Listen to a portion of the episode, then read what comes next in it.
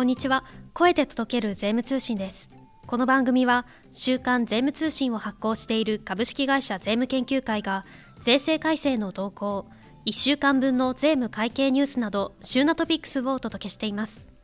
これまでに配信された各エピソードは概要欄のスペシャルサイトからシリーズごとに聞くことができますのでぜひご利用ください。それでは今週の税務トピックスを確認していきましょう。5月15日発行の週刊税務通信記事の見出しです。国税庁新型コロナ感染症の5類移行に伴いコロナ FAQ を更新。企業が自社商品 PR でインフルエンサーに支払う報酬にかかる源泉徴収の要費令和5年度改正で創設された生産課税の災害特例に関するオリジナル Q&A 前編。大阪局。2025年日本国際博覧会の費用にかかる文書回答公表。大阪勉強会グループの実例から学ぶ税務の革新。第80回は3月決算申告についての注意事項。令和5年3月決算法人のための節例による法人税申告書別表の作成の仕方2別表6の31給与等の支給額が増加した場合の法人税額の特別控除に関する明細書。大企業向け賃上げ促進税制。図解でわかるインボイス制度第21回は売り手としての留意点。少額な対価返還等にかかる返還インボイス。売り手負担の振込手数料。ショーウィンドウは指定寄付金の告示。生産課税と納付義務の承継です。それでは今週の週刊税務通信展望欄を見ていきましょう。国税庁が新型コロナ5類移行で FAQ を更新。税務上の考え方も商法。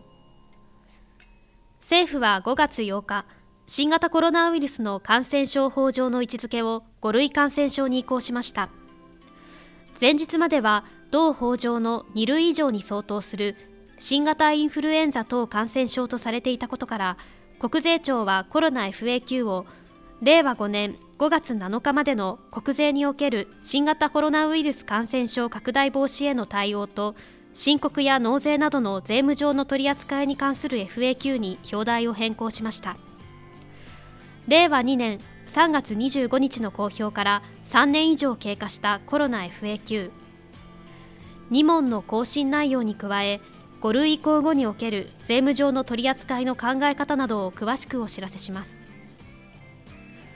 企業が自社商品の PR 目的で活用目立つインフルエンサーに支払う報酬の源泉徴収の要費。交流サイト SNS を通じて情報発信を行い一定のフォロワー数を有することで影響力を持つインフルエンサー。最近は企業の自社商品等の PR に活用される場面が増えています。企業が自社商品をインフルエンサーに無料提供しそれらの感想等にかかる SNS 投稿の対価として報酬を支払うケースがあります。一部の実務家の間では源泉徴収の対象となる報酬・料金等の該当の有無について疑義が生じているようです。税務上の取り扱いをまとめました。令和5年度改正で創設された相続時生産課税制度の災害特例のオリジナル Q&A 前編。令和5年度改正に伴い資産課税関係では相続時生産課税にかかる土地または建物の価格の特例が創設されました。そこで本市では土地等が贈与時から相続税の申告期限までに被災した場合に相続財産額を調整する同特例の全容を2回に分けて Q&A 形式でお届けします。